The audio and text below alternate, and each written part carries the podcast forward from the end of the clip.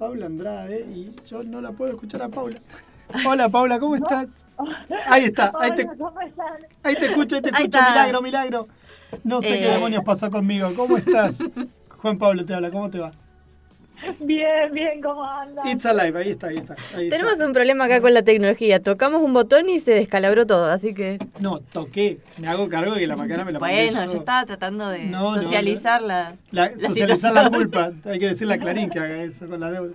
Eh, ¿Cómo estás, Paula? ¿Cómo te va? Buenas tardes. Juan Pablo te habla aquí. Con Bárbara y con el otro Pablo que está preparando el mate que llegamos tarde. ¿Cómo Ah, estás? bien, bien, bien. Bien, yo estoy con el cafecito.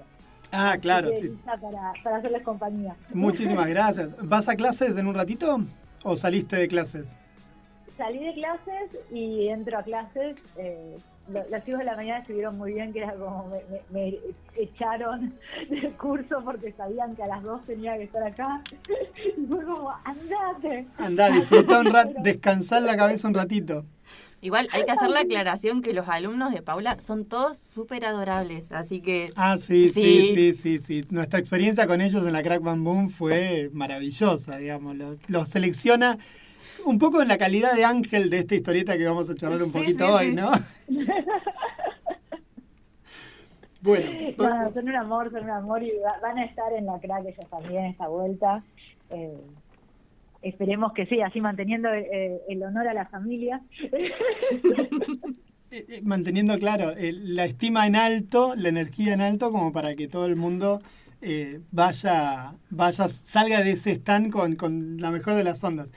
Eh, estás estrenando historieta para la crack. ¿Querés contarnos un poquito al respecto? O sea, en papel, digo, ¿no? En libro todo compilado, no, no es estreno, estreno formal. Es, eh, sí, que igual eh, la gran parte del libro tampoco todavía salió en digital, porque la, la crack tuvo esto de, de- El plan no era sacarlo ahora. Está bien.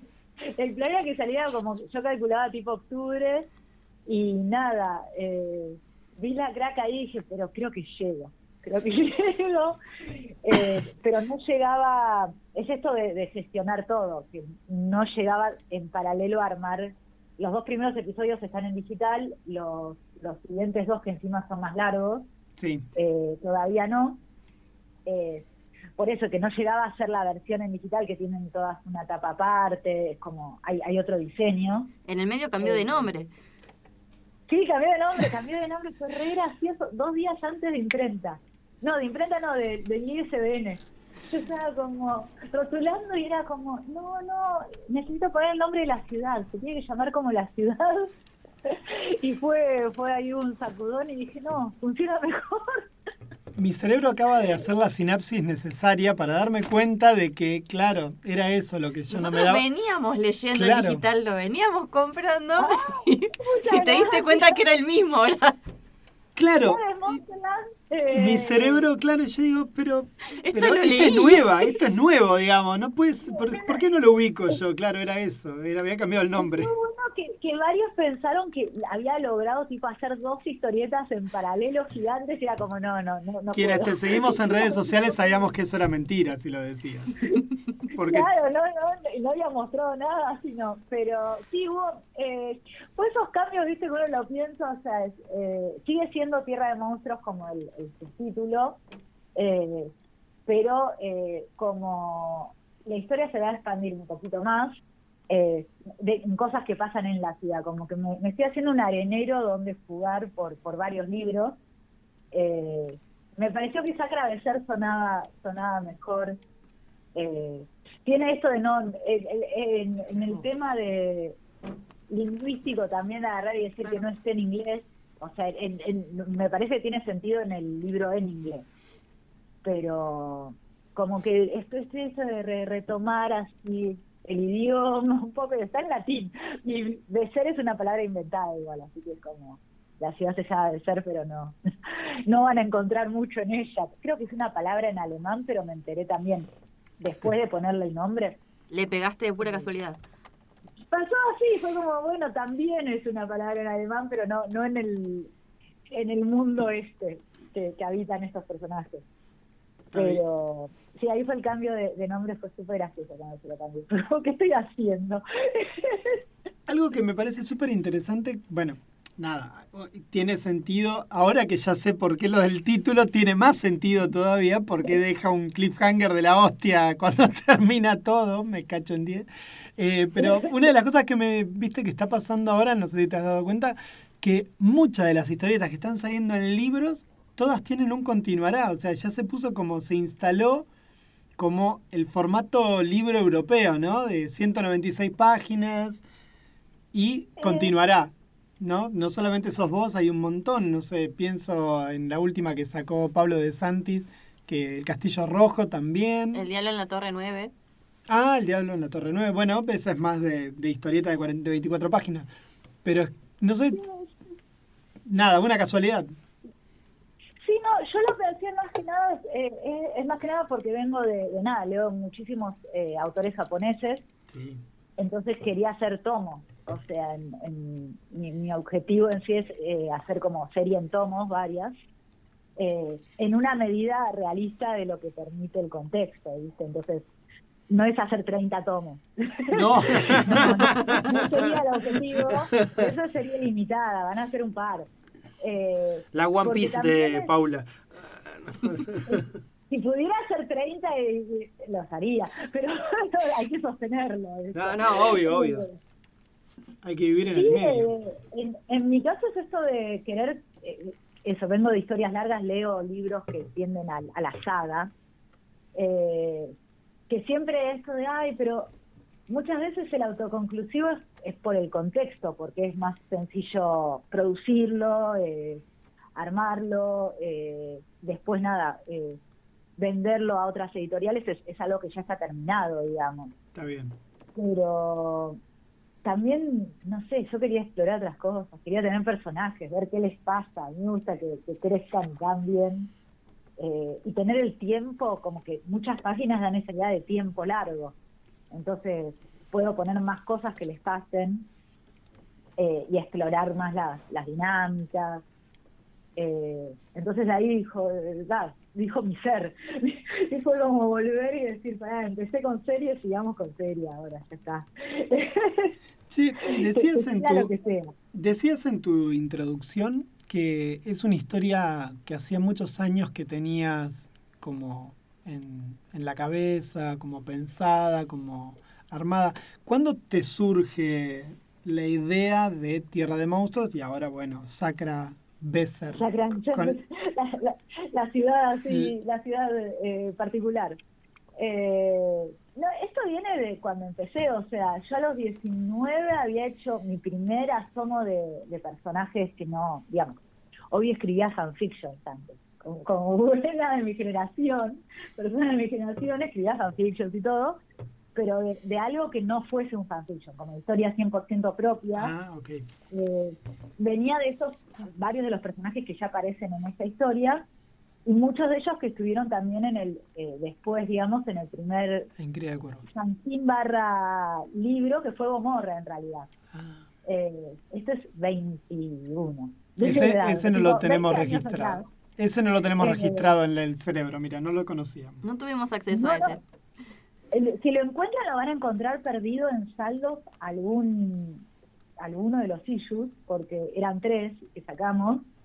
Eh, que nada, que, que el Gomorra en sí tenía esto de historias de varias de las personas que colaborábamos, éramos dos guionistas, eh, pero tenía un montón de, de, mis personajes, mis historias, y siempre ellos quedaron ahí flotando.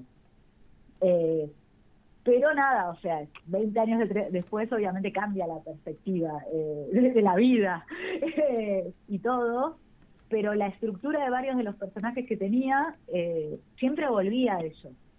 Eh, y de ahí la idea de, de, serie, digamos, muy metida, como que cómo, cómo se terminó ese proyecto fue de una manera que a mí no me gustó, o sea, como tener, se entiende de nuevo, primeros proyectos, eh, pero eh, como que era una cosa como que yo sentí que puse un montón de energía y por razones externas, nada, no, no se dejó crecer eso.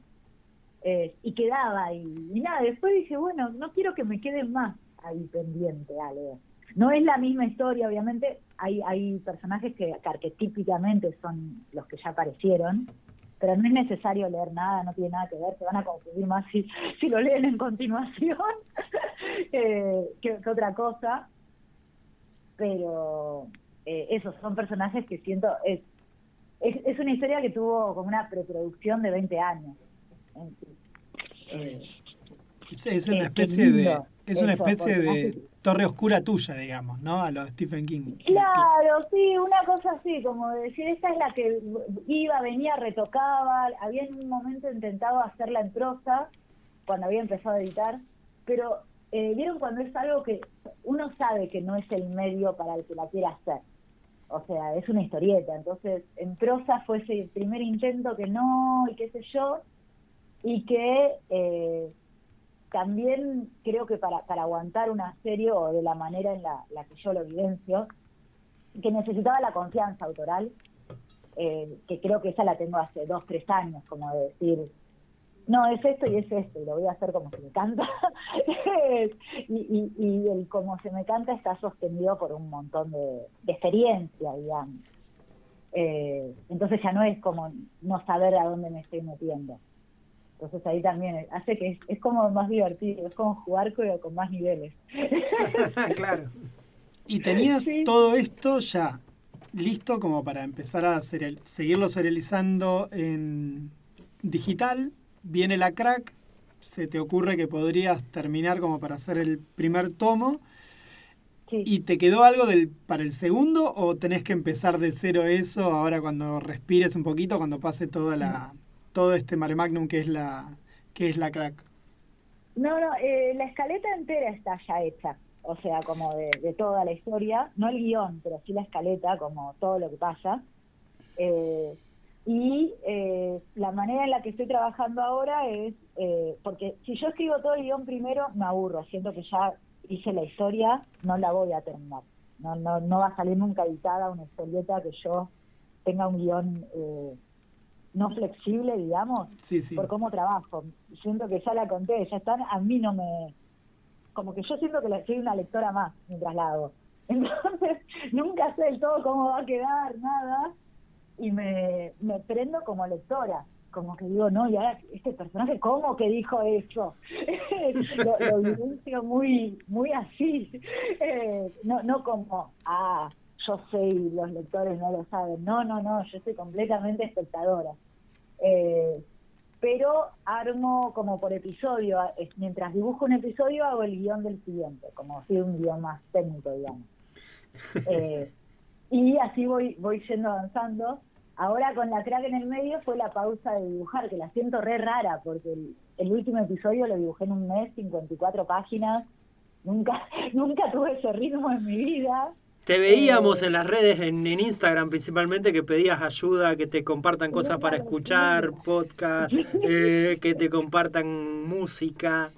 Eh, que me charlen de algo, por favor, porque fueron jornadas de 15 horas de dibujo por un mes, entonces eh, muy, muy bestial pero ah. también lo disfruté en parte, hubo cosas que me gustaron.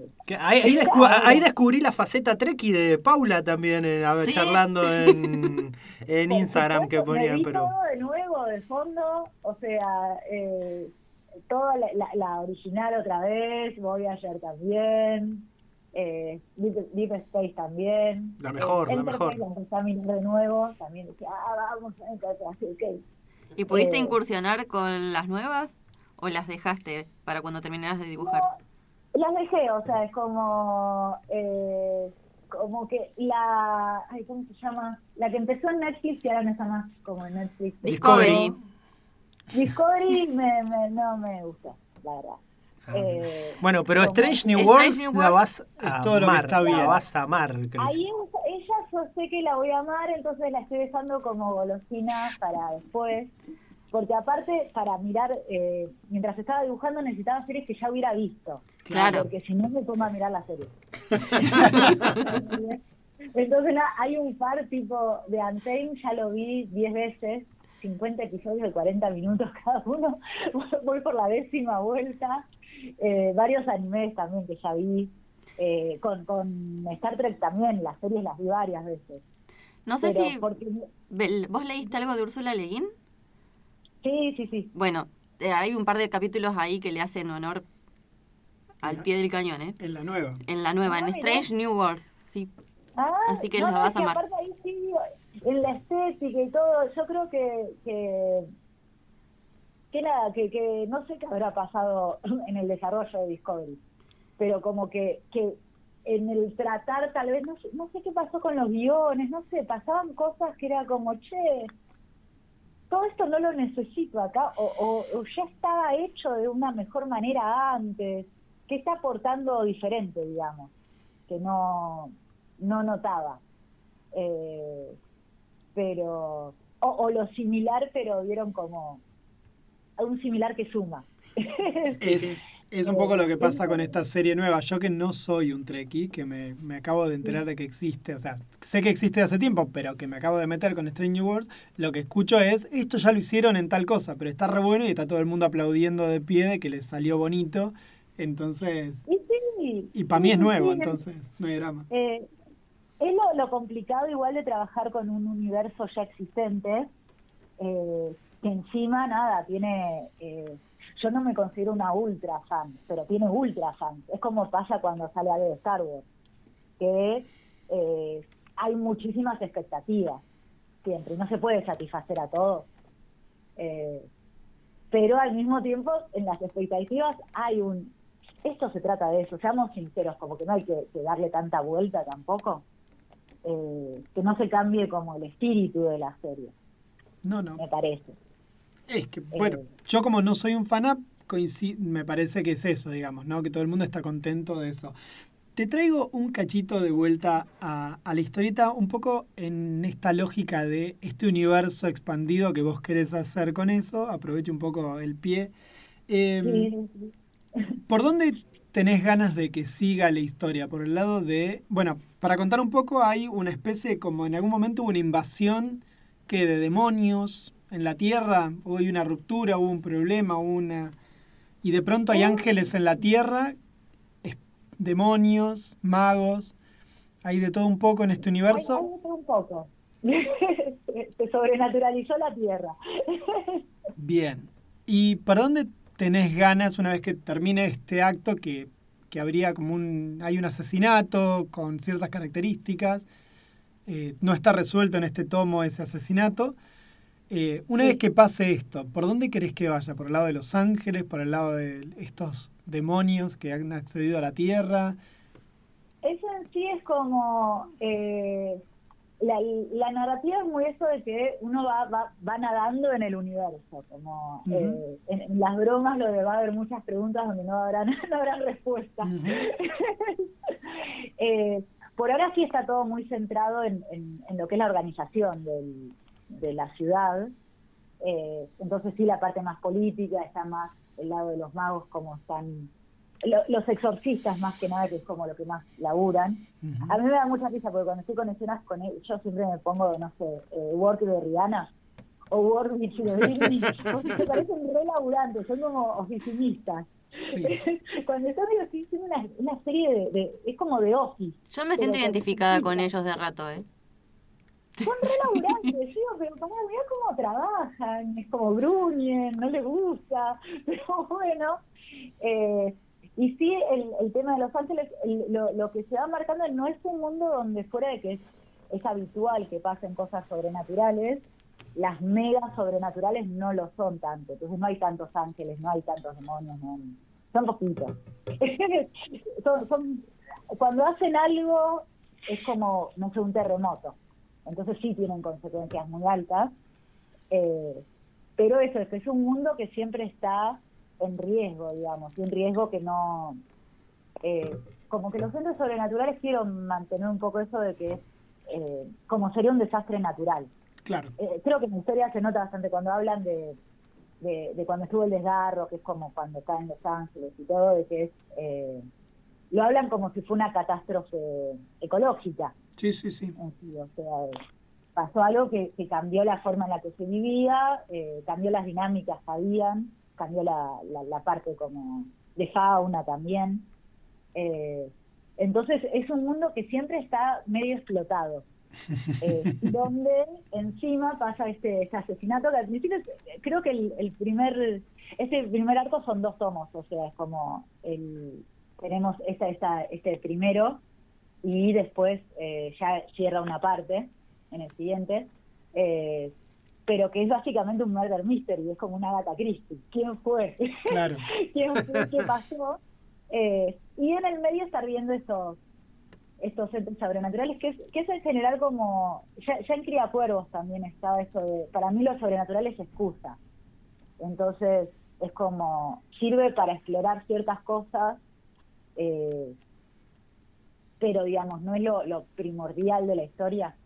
No, claro. Es más que nada el, el, deber, o sea, con, con los, los exorcistas está mucho el, deber ser, o sea, como ellos tienen una tarea que son los únicos que la pueden hacer, entonces su vida está construida alrededor de eso. Eh, la influencia del dogma también me gusta meter mucho como eh, se, ve ya en la siguiente, digamos, como para unirlo con la pregunta, es también cuánta verdad hay en lo que están diciendo los personajes. Porque es la perspectiva de ellos lo que estamos viendo, pero ¿qué pasa cuando está la perspectiva de otros personajes? Sí, yo pensaba en las otras ciudades o en las otras regiones, porque este mundo está partido como en regiones donde todas están como con una estructura gubernamental diferente, pareciera, o, y a la vez sacro. Hubiera tipos de burocracias. Claro, eh, pensaba eso, ¿no? ¿Cómo se cruzan? Sí, es que es, eh, en, de ahí que también pasó a ser la ciudad otra vez la, la protagonista. Claro. Porque en, sí me parece que, que hay muchas cosas, eh, y son las áreas que a mí me interesan. A mí me interesa cómo eh, no sé qué sé yo, a mí política internacional me interesa y todas cosas así, y cómo la historia de un país, eh, sus crisis, sus guerras, su, eh, la, en qué zona geográfica está, tipo qué problemas geológicos tiene, cómo eso construye una sociedad. O sea, tiñe a, cómo se vive en cada lugar. al, al, trasfondo cultural y social de cada persona va a estar tenido eh, por, por dónde vive y cómo, y qué vivió ese lugar. Eh, a mí siempre me choca cuando paso por, por Avenida de Mayo que están, eh, no, bueno, no Avenida de Mayo, por Alem, acá en, Buenos Aires, que están eh, lo, que quedó de las marcas del bombardeo aéreo. Sí, del 55 estamos hablando. Claro, entonces, eso son las cicatrices ideológicas y culturales que, que nos no, nada, nos afectan. Eh, y está ahí, entonces es como parte de lo que vendría a ser como la personalidad del lugar. Eh, y de alguna manera no, no frontal, o sea, no es que la, la, la historieta, lo, quizá lo llevan parte, vieron que es, muy divertida, a mí yo me estoy divirtiendo un montón, pero eh, divertida y, tétrica a pero nada, a mí me da risa. pero sí que esté ese peso atrás de que, eh, digamos, como eso, de que de repente aparezca un ente sobrenatural, no es solo el bicho, es eh, cómo se construye alrededor una ciudad que le pasa eso. Eh, que, que vieron cómo pasa un poco en Evangelion con lo de viene el ángel, entonces suenan las alarmas, esconde la gente, bajan las ciudades. Eh, eso de decir, bueno, tenemos que seguir viviendo, pero cómo sobrevivimos también esto cada vez que pasa. Es como que hay protocolos para esa nueva situación y forma de vida que ya se normaliza. Claro, sí, sí, como pasa en las ciudades donde hay muchos terremotos, que tienen como ya todo un protocolo armado, está todo mucho más estructurado y más, más cuidado de cómo se tiene que construir, la gente sabe qué hacer, entonces no es raro entonces, eh, eso también me gustaba ponerlo, que, que creo que en la primera lectura da esa idea de misterio, de que nadie del todo se sorprende cuando pasan las cosas. Es como, están de, ¡uh, monstruo! Tenemos que hacer esto porque es lo que hay que hacer. Apareció otro titán ahí, como en Shingeki también. ¿eh? Claro, de que quizás es parte de la vida diaria. Bueno, en un momento hay un tren que se desarma en piezas, una parte queda quieta, la otra parte sigue viaje y nadie se preocupa demasiado, digamos, bueno, ya va a llegar el tren a la estación, momento, el otro lado... No podemos hacer nada, ¿qué bajón, qué bueno que no está pasando acá. Claro, qué bueno que nos quedamos del lado que sigue la máquina, ¿no? Digamos, eso sería...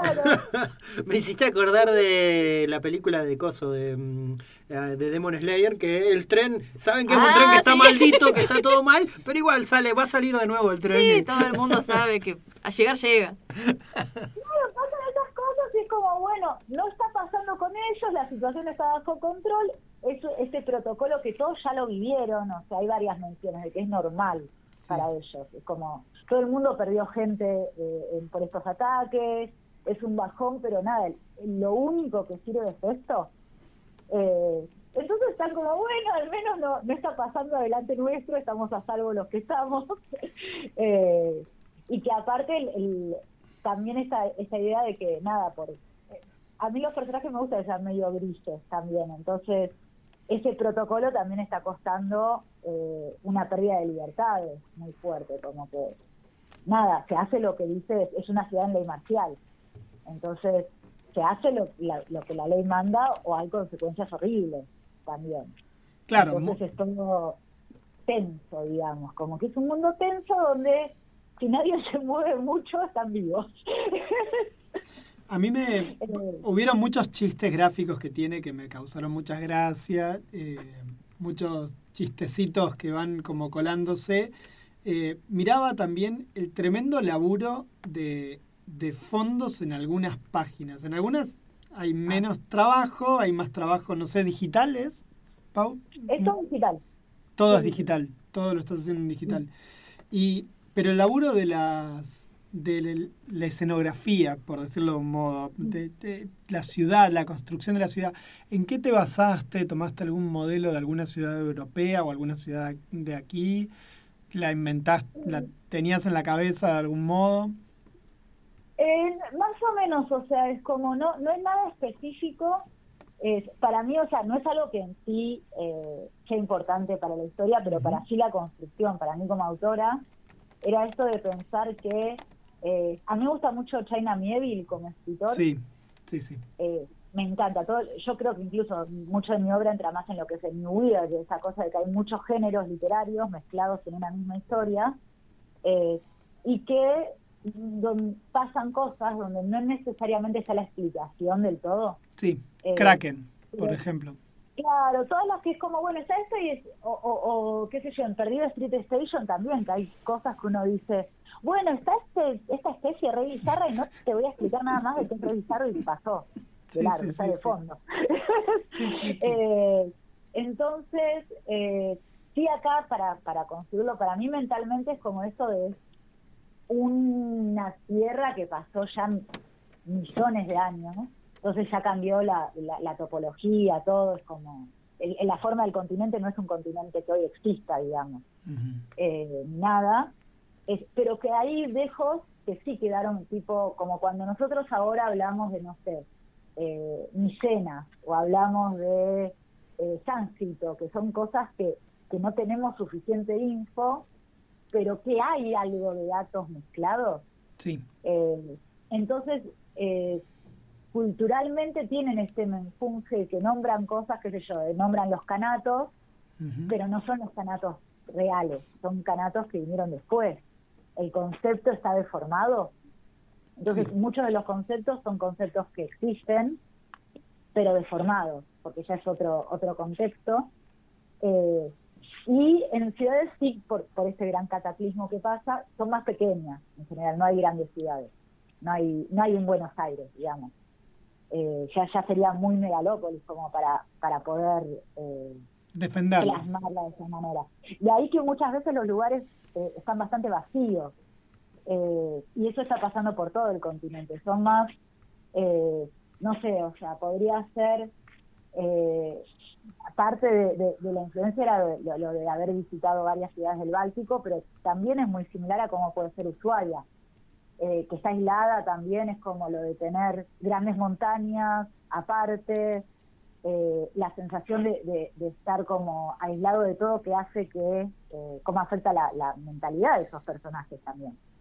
Eh, de bueno, o sea, eh, en este caso, justo en, en esta historia es como es el centro de todo, es la, la ciudad a nivel global, pero sigue muy aislada, entonces es un centro que, que tiene una relación rara con lo que pasa afuera, como que no les afecta demasiado, entonces siempre quedan como atrás, como no están tan avanzados en muchas cosas, socialmente muy tradicionales. Como una especie de steampunk, pero no sé, me sonaba eso, ¿no? Retrofuturista. También. Retrofuturista, bueno, Sí, retrofuturista. una cosa Sí. así, sí, hay tecnologías que están y otras que no, o sea, Claro. eh, como jugar hasta dónde, qué sé yo, tienen los celulares, pero tampoco son los megacelulares, es como, eh, la comunicación no es muy, eh, eso, no, no está muy tecnológico, porque aparte, eh, lo- de ahí lo de, lo de Sandra, como es, están lo, y que, ¿qué es lo que pasaría? No sé, me gusta jugar con las cosas, ¿vieron? Entonces es, ¿qué pasa si se puede resolver todo, no sé, con este caso sería como esta energía espiritual? Si la podemos usar para eh, los trenes, ¿por qué se va a desarrollar otro tipo de tecnología? Quizás ya está resuelto. Eh. Entonces, nada, hay ciertas cosas que, que no las desarrollan también porque no está la necesidad. Bueno, Eh, viste que, por ejemplo, las máquinas de vapor existían en la Grecia clásica y no se usaban porque habían esclavos.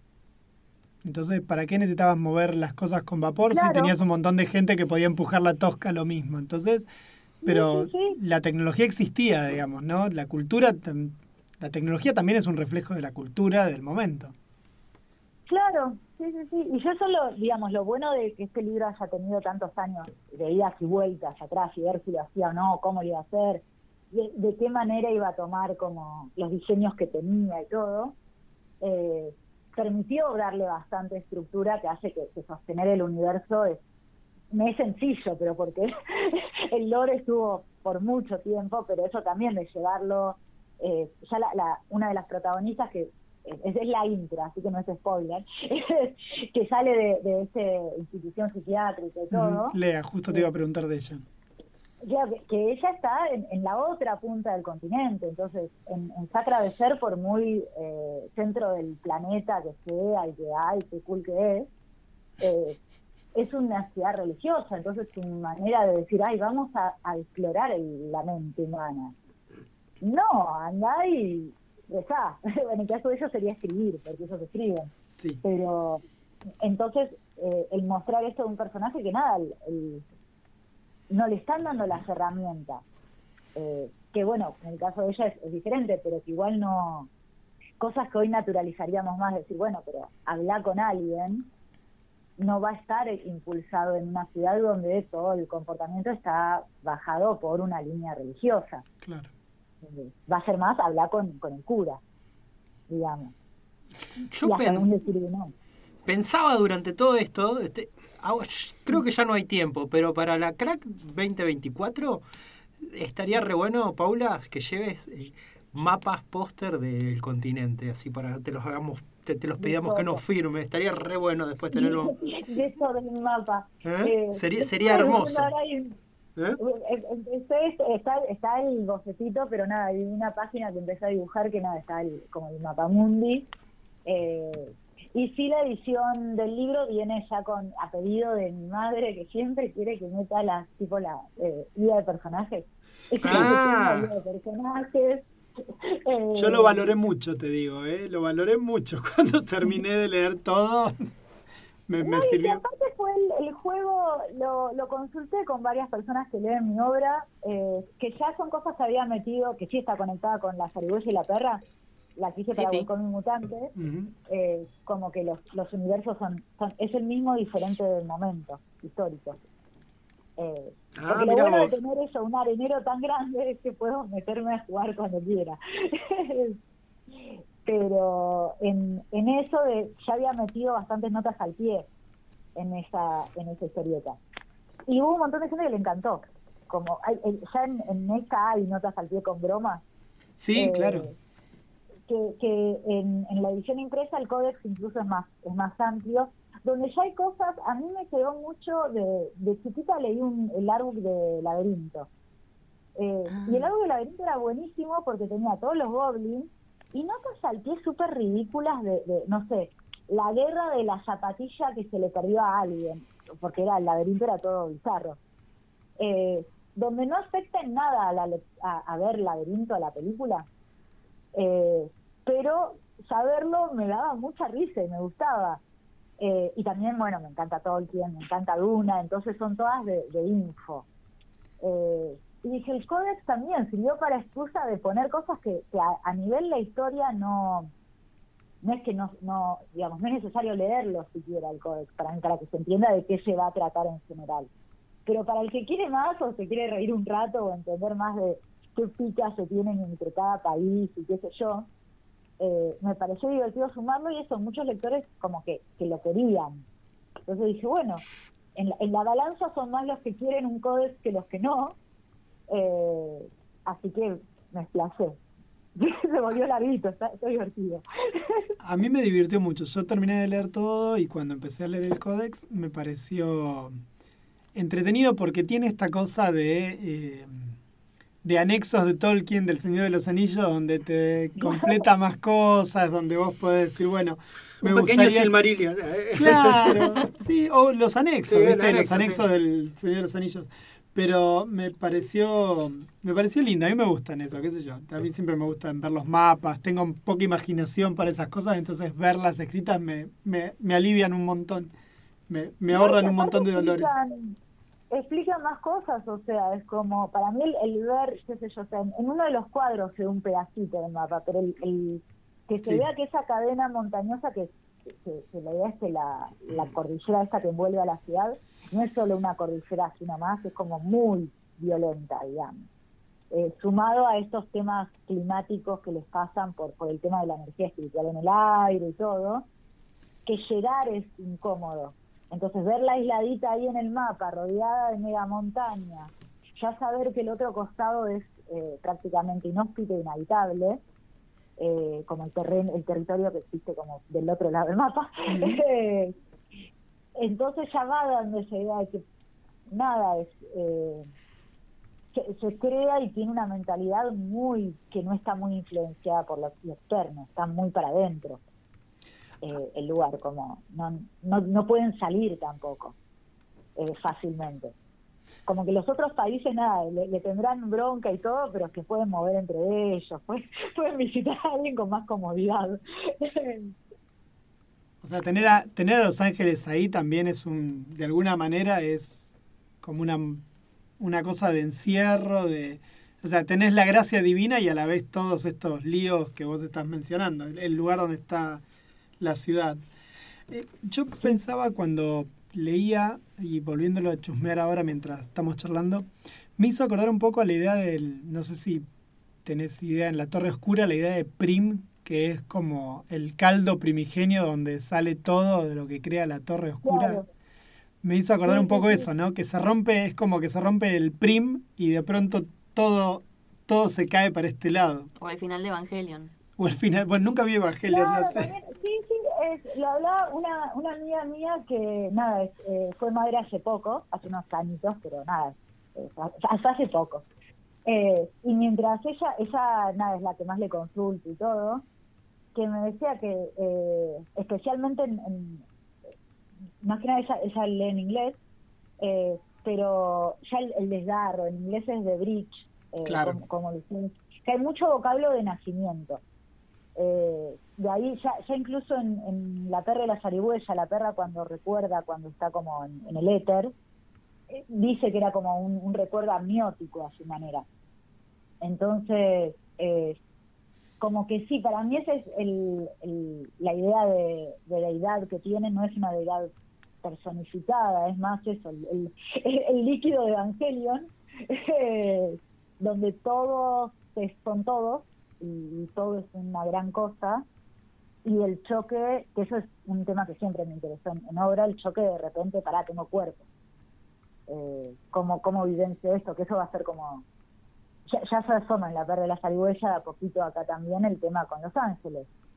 Que una cosa es ser una entidad eh, flotante o nada, eh, amorfa, y otra cosa es la limitación de lo concreto también como, como vivencia y experiencia. Eh, de ahí que medio lo van mencionando varios personajes, de que son raros, como que no, se nota que no encajan bien. Sí. Eh, los ángeles. Sí, sí, es como, están entre ser persona y no, eh, muy aislados también, eh, le dan una gran fuerza a la ciudad, pero nada, será para bien, para mal, quién sabe. Tendrán la razón o no. eh, ese es como el gran tema de la historia. ¿Quién, quién está más cerca de la razón? eh, pero sí es, eh, es como, como eso, como una cosa que explotó y filtró. Y filtró cosas que no estaban antes, entonces cambia la, digamos, eso, la, la, la- el ecosistema, Sí, por sí. sobre todo. La sangría también de, mm, De Authority. Authority. Claro, eh, sí, sí, esas cosas de, de nada, es, algo que, que es, eh, bueno, justo en esta le, nombran como intangible, pero que, que es como es un, un maremoto que filtró de más, cambió todo, ahora no está filtrando, pero nada, nada quedó como era antes. Entonces ahora es una realidad que, que varió. Una preguntita en términos de lo concreto de, del acceso a la obra. Una, Sí, sí, sí. no, porque estamos teniendo. eh, Bárbara, contá la vos la anécdota, Barbarita, porque te No, pasó no. a vos. Estábamos viendo, vos tenés en este momento la historieta en preventa. Y nosotros lamentablemente este año no llegamos a ir a la CRAP y la única opción que dice es retirar el lacrac. Para comprar. Así, hay un pequeño problema en, en mi vida. es que es, nada, es como eh, todo lo manejo yo. Claro, sí, sí, sí. Ese es el problema. Y que ya vi que eh, yo este libro para hacerlo, nada, rechacé laburos, todo, fue, fue una gran decisión como a nivel personal. eh, porque es, es grande de hacer y no lo puedo dibujar en paralelo, digamos, de, de otras cosas. Eh, pero voy notando que, nada, la, sí, para producirla, la, la energía la tengo que poner ahí, y después cuando salgo, queda poquita. Eh, y sumar envíos, que es como me encantaría poder mandarlo, pero ya el, el organizar eso hace que un montón de tiempo que hace que no llego a la crack, por ejemplo. Claro. Eh, entonces sí es un tema. Ah, Estaba viendo de a ver, no sé, si se podía organizar tipo como de a bloques, porque varios me preguntaron, ya como decía, bueno, tal vez si alguien viene de tal área, que retire lo de todo, eh, organizar de una manera así, porque, digamos, las, las comiquerías, si no ya serían, pero es una pena porque se pierde la preventa ahí. Eh, pero tal vez alguna comiquería que viaja a la crack, que lleve las cosas, eh, como yo estoy abierta a opciones. El, el tema es que resolverlo hace que nada, no, no doy abasto. Sí, sí, Sí, sí, sí. entiende. Entendemos, la logística es otro trabajo también. Sí, o si no, que, que quede, que queden para después de la crack los, los envíos. Claro, sí, es, eh, mucho de lo que... Eh, sí, lo que pasa es que ponele, yo ahora tengo como el post la crack y después ya es ponerme a dibujar de nuevo. ya está, toda la agenda armada, claro. No, sí, porque si no el peligro que pasa a hacer con las series, que eso es lo, también lo bueno de haber hecho una serie mal antes, como eh, de, de chica, se posterga mucho. Eh, y después sale después de no sé cuánto tiempo. Claro. Eh, o cuelgan, o, o pasa todo eso. Y para mí lo de armarlo en episodios y subirlo en digital también da esa garantía a los lectores de que pueden estar viendo en Instagram que la estoy haciendo, que está en proceso. Si no aguantan a que esté en papel, pueden ir comprando los episodios también. Que eso ayuda, obvio, porque nada, o sea, eso no, no, no, tomo, eh, no tomo trabajos a veces, entonces no, no, no tengo para pagar mis cosas. sino- claro, claro, Ayuda a la olla, justamente, a parar la olla. Claro, es como, esto no es trabajo que, que en sí eh, me permita cubrirme alquiler y comida.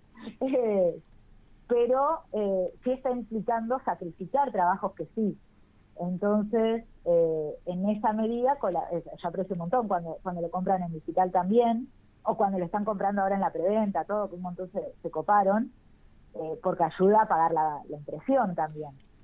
Eh, pero nada, es- hace de que esto de, de tengo que volver a ponerme a dibujar, y en digital el episodio soltarlo hace que nada, van a- va avanzando.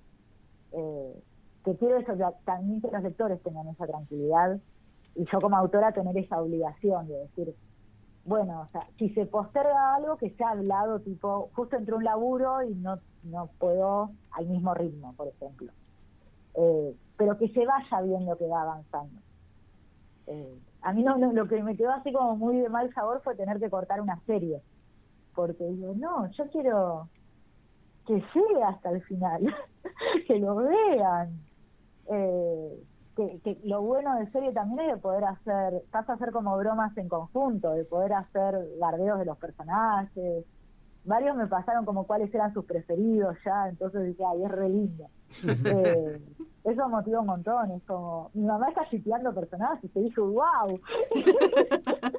¿Qué tal? Veo, veo que ya, ya es una fan, la has nombrado varias veces ahí con eso. No, es que es, Totalmente. dos personas más son como las que van viendo, Quique también lo, se lo mando antes, eh, como son los de, chequeo de che, se está entendiendo todo, cómo va. como mi mamá, mi mamá tiene la idea de, vieron que están las madres que es, ay, qué lindo todo lo que hace mi bebé. No, mi mamá nada de eso. Ah, bueno. historieta. Entonces, es, es muy buena proofreader desde el lado de alguien que no tiene ninguno de los códigos. Claro. Eh, entonces, si ella lo está entendiendo, de ahí que, que me pareció buena observación la de ella, lo de la eh, tener una mini guía de personajes, eh, porque aparte como se van a ir sumando más, pero eso decir, claro, se me dice, si hay muchos me pierdo. Entonces era como, ah, ok, bueno, la incluyo, no me cuesta nada incluirla. Eh, y, puede servir para eso, para los lectores que les gusta más tener una guía. de la misma manera que fue lo del códex, y que yo estaba como, ah, como me encanta irme por las nubes y boludear, dije, pero no, se van a embolar. Y un montón estaba, no me embolo nada, por favor, dame cobre. Y fue como, dale, ahí tenés. Eh, pero eso es como, es la, la de, como, ah, no sé si me gusta esto, pero bueno, me fijo si lo entiendo. Eh, pero que llegara a la parte de, no, yo pensé que tal y tal hace linda pareja. Como, wow. Como que ya, te están armando futuros argumentos. Paulita, tenemos lamentablemente que dejarte porque se nos terminó el programa, como siempre, charlando contigo es un placer. Claro, claro, claro. Hablando de, de, terminar de redondear. Pero entonces, quienes quieren acceder al material pueden hacer la preventa y tratar de ver cómo coordinar con alguien que les revolee el libro. Nosotros creo que... Se retira en la crack. Se retira en la crack. Entonces, bueno, creo que le podemos pedir a Mike Wayne que, que nos lo retire, uno, un amigo nuestro que va a ir, capaz que le podemos pedir a él, que él siempre además tiene toda la obra tuya completa porque es muy fana también, así que...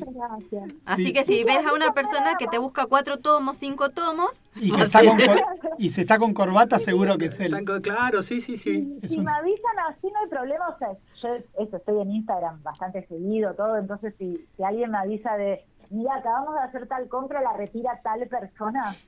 Eh, Perfecto. Yo ahí sí me lo anoto y me organizo. Entonces no, no hay drama. Me encantaría, la verdad, poder hacer envíos todo de una, pero eso es como la, la logística está está compleja con, con esto de ser solo una persona.